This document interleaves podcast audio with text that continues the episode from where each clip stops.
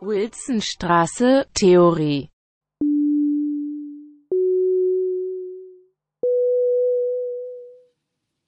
Hello, and welcome to episode 4 of the komische, on the komischer Ausnahmezustand. Our last episode ended with the perspective of Victor Turner on rituals and change. In his view, rituals could trigger long term change as much as they could reinforce the status quo. They could be revolutionary as much as conservative. The possibility for change appears in the liminal phase in his theory, that is, a phase in between, a moment in which the norm has been suspended and the new norm is not yet in place. An account of an exceptional moment unfolding in the suspension of the norm comes from Mikhail Bakhtin and his description of the carnival.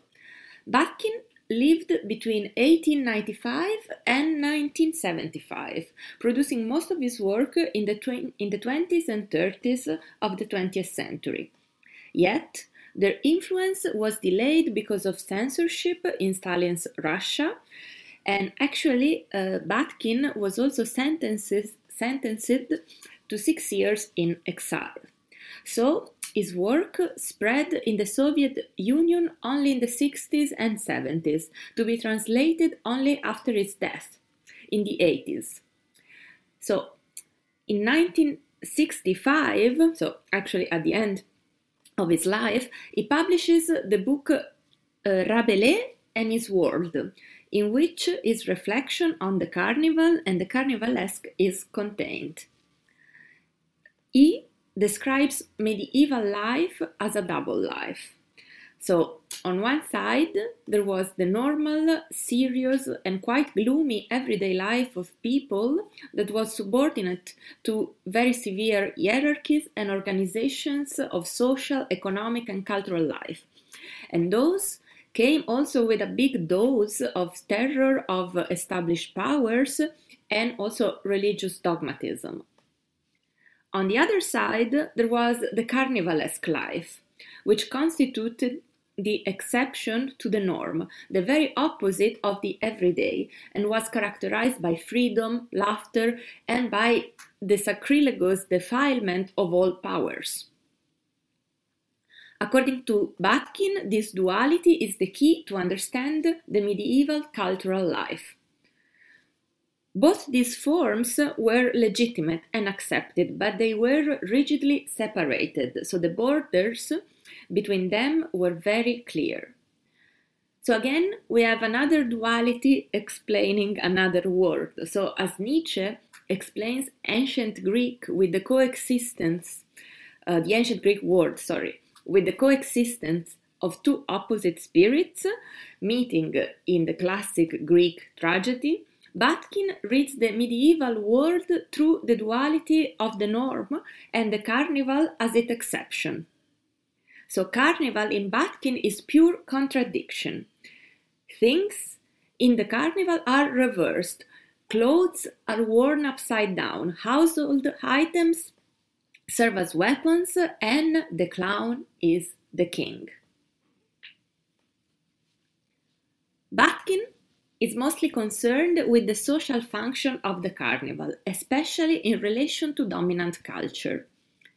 Similarly to the communitas of Victor Turner, the carnival described by Bakhtin is also a moment where people relate to each other differently. The carnival in Bakhtin is uh, an alternative social space characterized by freedom and by equality. During the days of carnival, social status is forgotten, rules and conventions are abolished, and people interact outside of these frameworks. So, in the carnival, all the social norms and the power norms are suspended, and social life is shaped by play and by folk humor, which is basically the carnivalesque, and is marked by a display of excess and of grotesque, grotesqueness grotesqueness. Um, an important aspect is that this alternative social space was not only imagined but it was also experienced directly. So, according to Bakhtin, Carnival is a sort of performance but is characterized by the absence of boundaries between the performers and the audience. So, everybody who takes part into the carnival lives it. But the carnival is not real life, as Bakhtin writes, is not the real world. Rather, it is the world standing on its head. It is the world upside down and is characterized by four elements. The first is the one that we already mentioned, so the fact that people interact outside of their usual framework of rules, conventions, and hierarchies. The second element is the acceptance and encouragement of uh, um, eccentric behavior. So during carnival, uh, some behaviors that would be otherwise unacceptable become not only acceptable but normal. Then there is the third element, which is defined by Bakhtin as carnivalistic misalliance. According to him, the carnival enables opposites to coexist and even to connect. So, in the carnival, the sacred is connected to the profane, the old coexist with the young, the wise and the stupid, the high and the low, the eternal and the mundane, and so on.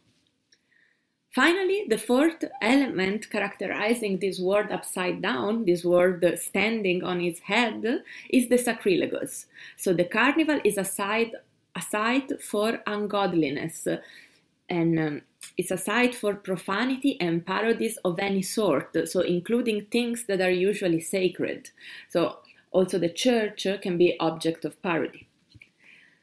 These four Elements constitute the material, really the sensual form of the lived experience of the carnival that is performed as a ritual. Yet, this specific ritual was not uh, confined in space but confined in time. According to Bakhtin, the carnival did not only take place in the public sphere, it was also penetrating the houses, uh, radiating from the square, so the central uh, stage, so to say, of the carnival, to the streets and to the houses in the periphery. Um, so the carnival is a porous ritual from a spatial perspective.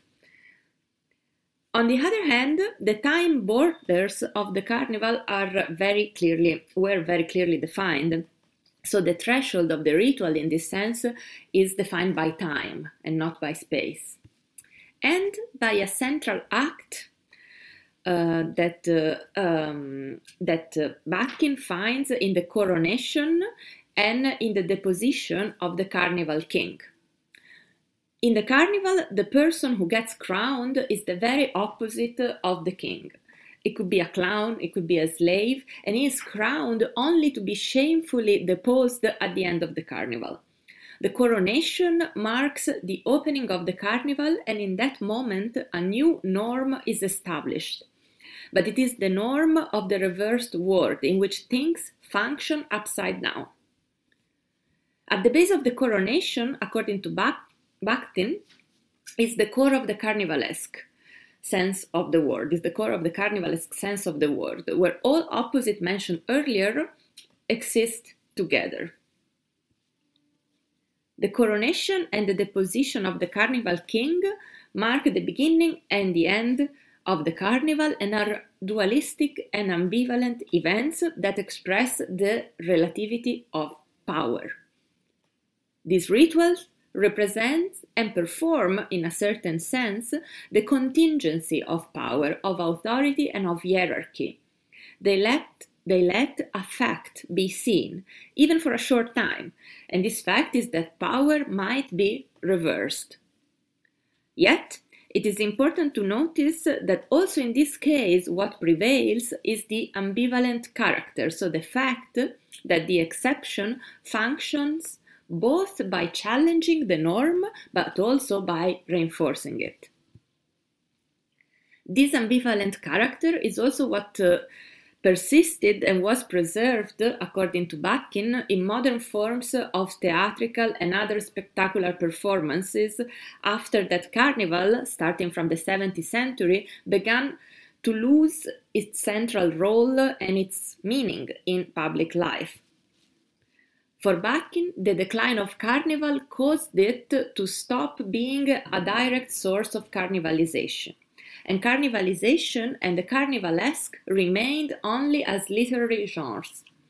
Yet, Bakhtin holds that its legacy, its tradition, and its functions, also its social function, live on.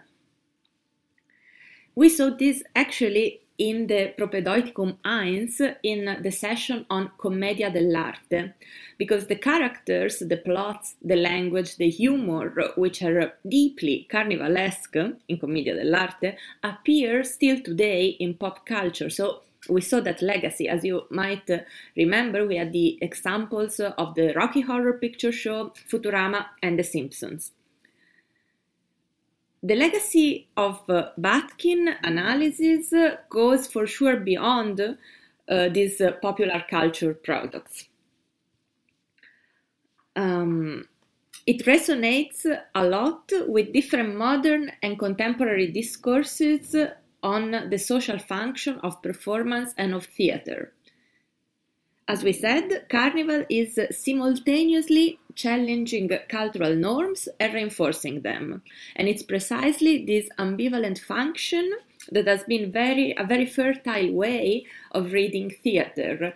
So theater has been read through this tension. On one side, theater as the mirror of the world. On the other side, theater as the site to experiment directly with the imagination and the production of different worlds. In this session, we added another perspective on the norm and the exception.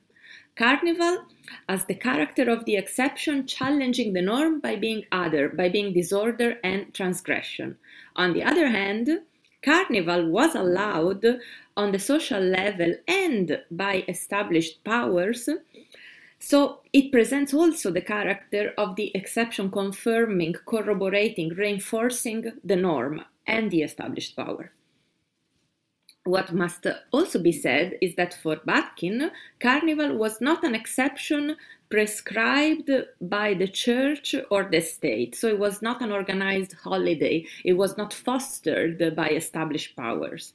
Rather, it was a force that pre existed priests and kings and to whose, to whose superior power they were actually deferring when they, when they appeared to be licensing carnival.